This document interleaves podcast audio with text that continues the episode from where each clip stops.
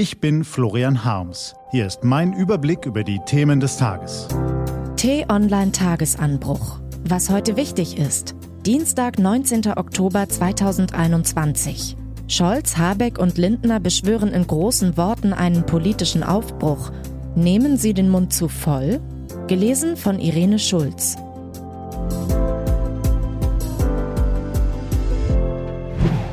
Die Probleme kommen schon.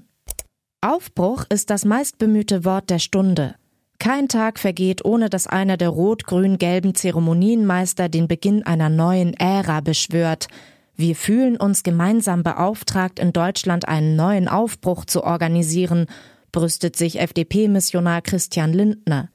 Es wird das größte industrielle Modernisierungsprojekt, das Deutschland wahrscheinlich seit über 100 Jahren durchgeführt hat, frohlockt SPD-Kanzler ins B. Olaf Scholz und Grünen-Apostel Robert Habeck predigt, wir sind in einer Hoffnungszeit angekommen.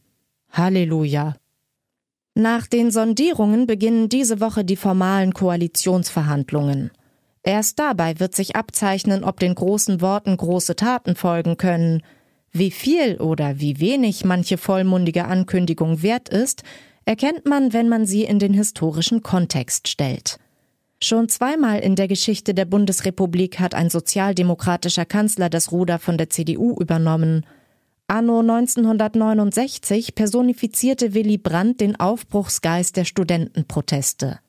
Brandt wollte innenpolitisch mehr Demokratie wagen und außenpolitisch mit der neuen Ostpolitik den Kalten Krieg entspannen. Knapp 30 Jahre später, anno 1998, versprachen Gerhard Schröder und Joschka Fischer wiederum einen Aufbruch. Sie wollten den Kohlschen Reformstau auflösen und setzten allerlei Kommissionen ein, um den Arbeitsmarkt, die Bundeswehr, das Zuwanderungsrecht und die Rente umzumodeln. Doch wie das so ist im Leben, so ist es auch in der Politik. Pläne sind nur so lange groß, bis sie auf die Realität treffen.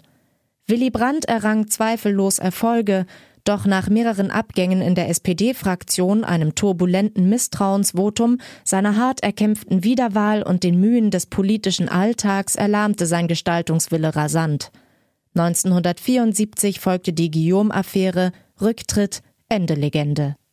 Auch Rot-Grün wurde nach dem historischen Wahlsieg 1998 von der harten Realität eingeholt. Im Zoff mit Genosse der Bosse Schröder verließ Oberfinanzminister Oskar Lafontaine erst die Regierung, später auch die Partei. SPD und Grüne sahen sich mit einer außenpolitischen Krise nach der anderen konfrontiert, so dass kaum Luft für großartige Reformen blieb. Erst vier Jahre nach ihrem Amtsantritt raffte sich Schröders Regierung zu den Harzreformen auf, wagte viel und schaufelte sich damit zugleich ihr politisches Grab. Was lässt sich aus diesen Erfahrungen lernen? Wichtiger als hochtrabende Pläne ist Stabilität durch gegenseitiges Vertrauen, Berechenbarkeit und Seriosität. Dafür die Grundlage zu legen und sie im Folgenden zu erhalten, die ist schwierigste Aufgabe einer Regierung. Die Probleme kommen dann von ganz allein. Was heute wichtig ist. Die T-Online-Redaktion blickt heute für Sie unter anderem auf diese Themen. Ruppiger Rauswurf. Die New York Times thematisierte in einem langen Bericht über Julian Reichels Umtriebe auch Matthias Döpfners seltsame Geschäftspraktiken in den USA. Die Affäre drohte endgültig zu eskalieren und auch den Springer-Chef mitzureißen. Gestern Abend zog Döpfner die Reißleine und setzte Reichelt vor die Tür. Machtkampf in der EU. Polens Verfassungsgericht hat entschieden, dass Teile des EU-Rechts nicht mit der Verfassung des Landes vereinbar seien. Mit Spannung wird deshalb heute der Auftritt von Ministerpräsident Mateusz Morawiecki vor dem Europaparlament in Straßburg erwartet. Und Schmökerfest in Frankfurt. Nach der Corona-Pause im vergangenen Jahr kann die Frankfurter Buchmesse endlich wieder für Publikum öffnen. Heute Abend geht's los, Gastland ist Kanada. Die Besucherzahl ist auf täglich 25.000 begrenzt, es gilt die 3G-Regel. Diese und andere Nachrichten, Analysen, Interviews und Kolumnen gibt's den ganzen Tag auf t-online.de.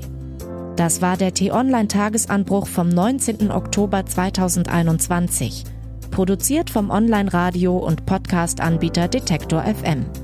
Immer um kurz nach sechs zum Start in den Tag. Bis morgen.